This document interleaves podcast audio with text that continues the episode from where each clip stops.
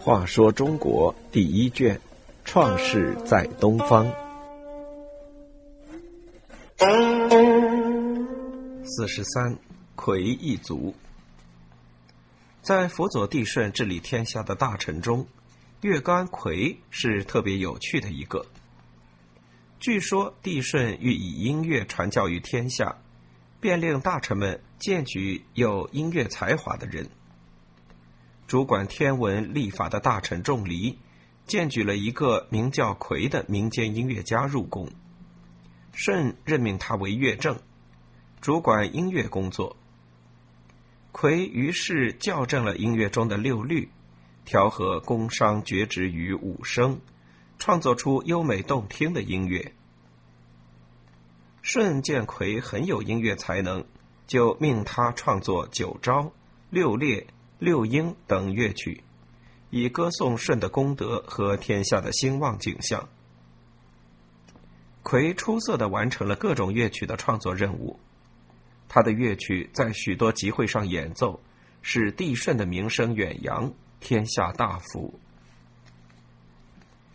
魁还有特别的本领，就是他演奏音乐能使鸟兽起舞。这种本领更使魁成为音乐上的传奇人物。仲离见舜特别喜欢音乐，还想推荐其他人入宫。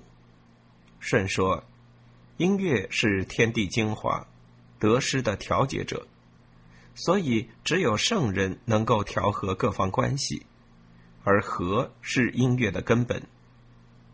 魁能调和音乐，通过乐曲而平复天下。”像魁这样精通音乐的人，一个就足够了。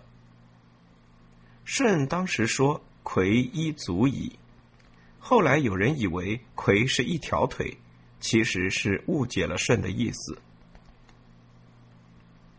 魁自担任乐正后，不但创作乐曲，还经常在集会上奏乐助兴，使会议开得生动活泼。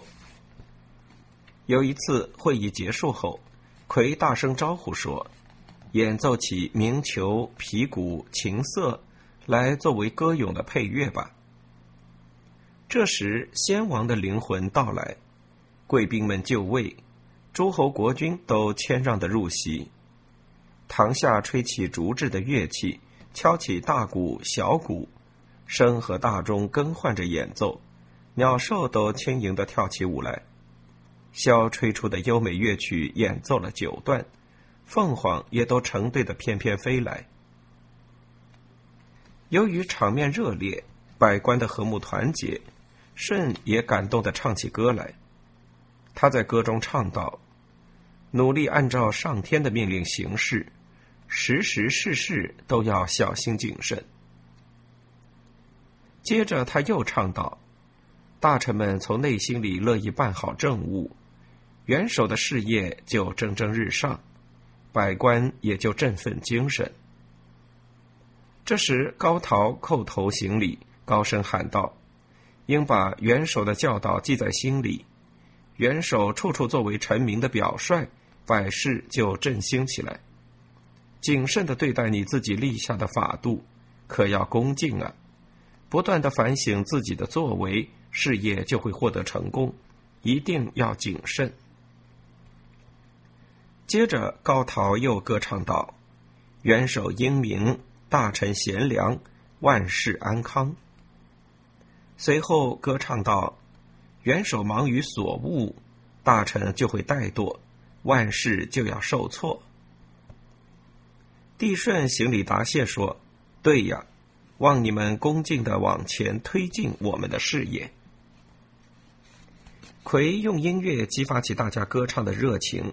君臣勉励，上下同心，和衷共济。音乐令人兴奋，令人陶醉。魁在舜平服天下的事业中立下了不小的功劳。但是没有想到，到了后来，魁却沉湎于靡靡之音，过起放荡的享乐生活，以致被舜革职查办，落了一个不好的下场。